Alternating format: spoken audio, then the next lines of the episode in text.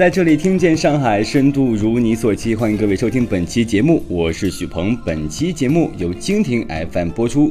在这里，上海观察与您一起换个角度观察世界。在今天的节目，我们与大家一同关注一部时下热门的网播剧《余罪》。不知道大家还记得当年情景喜剧《家有儿女》中刘星的扮演者张一山吗？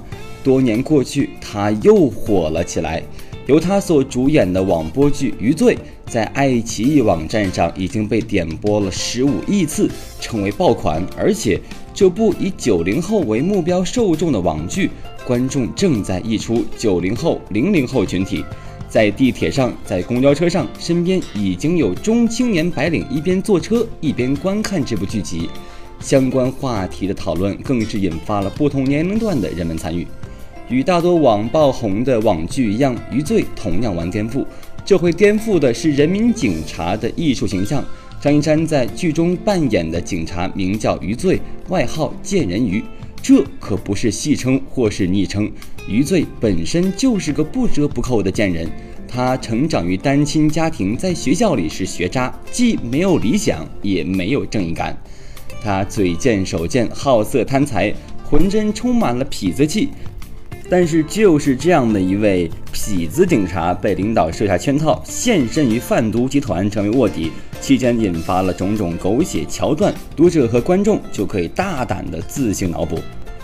网络文化艺术已经成为颠覆主流文化艺术的重要力量。对于网播剧等网上文化的艺术作品来说，颠覆不一定能走红，但不颠覆几乎不可能走红。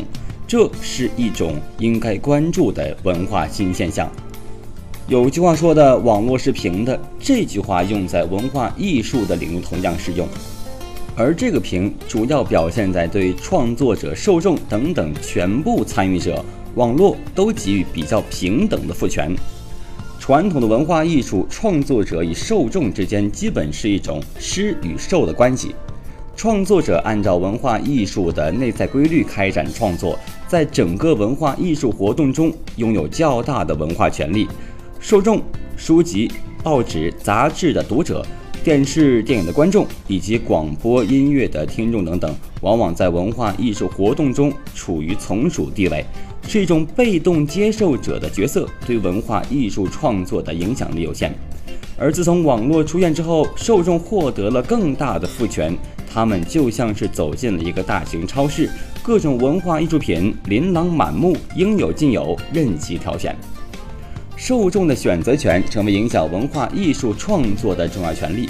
阅读量、点击量、收视率、票房成为了文化艺术工作者面对的最大压力。而在这种情况下，一些文化艺术创作就会偏离文化艺术的内在规律，而想方设法迎合受众的趣味和偏好。甚至千方百计地挖掘、培养受众潜在的趣味和偏好，如此，文化艺术跟普通商品、普通商业行为奉行了大体相同的准则：发现、挖掘、培育受众的欲望，然后满足他们。目前，文化艺术领域的现状放在十几年前可能是无法想象的。社交网络、自媒体容纳了最多受众的参与。给人们平等赋权，让每个人直接发声，所以获得了最高的人气，成为舆论场上的重要力量。而在某些方面，已经干预舆论场的议题设置，影响舆论生态。同时，自媒体也成为迎合受众最彻底的媒体形态。在电影电视领域，IP 也就是知识产权、影视异军突起，建有一统天下的气势，彻底颠覆了。传统影视的创作模式，传统的影视创作模式大体是作家创作小说，到编剧编改剧本，再到影视主创团队完成摄制，最后播出或者公映，每个环节都遵从艺术规律进行精英化、个体化、个性化创作，创作者拥有巨大的文化权利，而公众则是很少参与。IP 影视模式完全不同。目前，资本已经介入到整个生产链的源头，既是网络小说的创作。投资方深入调研市场，作者根据读者偏好，精心策划故事题材、主线和叙述框架，小说在网络发表的时候就跟市场推广，吸引读者参与互动。一旦在网络获得成功，紧接着就启动出版电影、电视、网剧、动漫改编制作等等的下游环节。所以说，可以说是从头到尾都遵循一种程序化、标准化和类工业生产流程。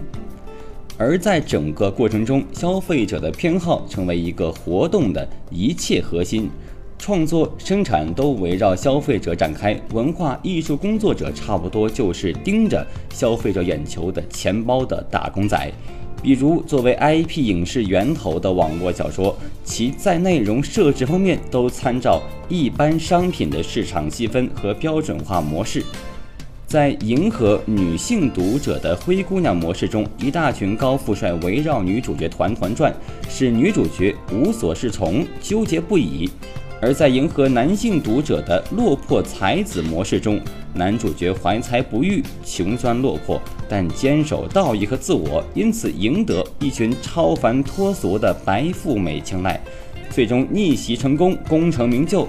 在这样的文化艺术活动中，受众获得的赋权大大提高，他们的遥控器、眼球和钱包成为整个文化艺术创作过程中的决定性力量。而在这种潮流下，一些新的文化艺术形式层出不穷。现在打开电视机，许多频道都在滚动播出真人秀，几个明星名人一天到晚嘻嘻哈哈搞搞活动、玩游戏，就是电视台播出的重头节目。而那些非明星、非名人的普通人，则参加各种各样的选秀节目。唱歌、跳舞、杂耍、游戏闯关，因为这种节目最能够迎合大多数观众的偏好，能够获得最高的收视率，所以成为当下电视节目的主流。而在网络上最热门的风口，则是视频直播。大型视频直播平台当红视频直播主播，不但让千万的粉丝趋之若鹜，而且成为资本追捧所争夺的宠儿。在这种现状下，文化艺术成为被市场左右、被商场塑造的对象，受众的道德观念、审美旨趣决定着文艺生产创作。那么，文艺作品又反过来强化这种道德观念和审美旨趣，如此一来，文化艺术引导人、塑造人的功能就被越来越弱化。那么，怎么摆脱这条一路向下的？迎合从俗曲线是文化艺术工作者目前所面临的新挑战。在这里听见上海深度，如你所期。以上就是本期《上海观察》全部内容。我是许鹏，我们下期再见。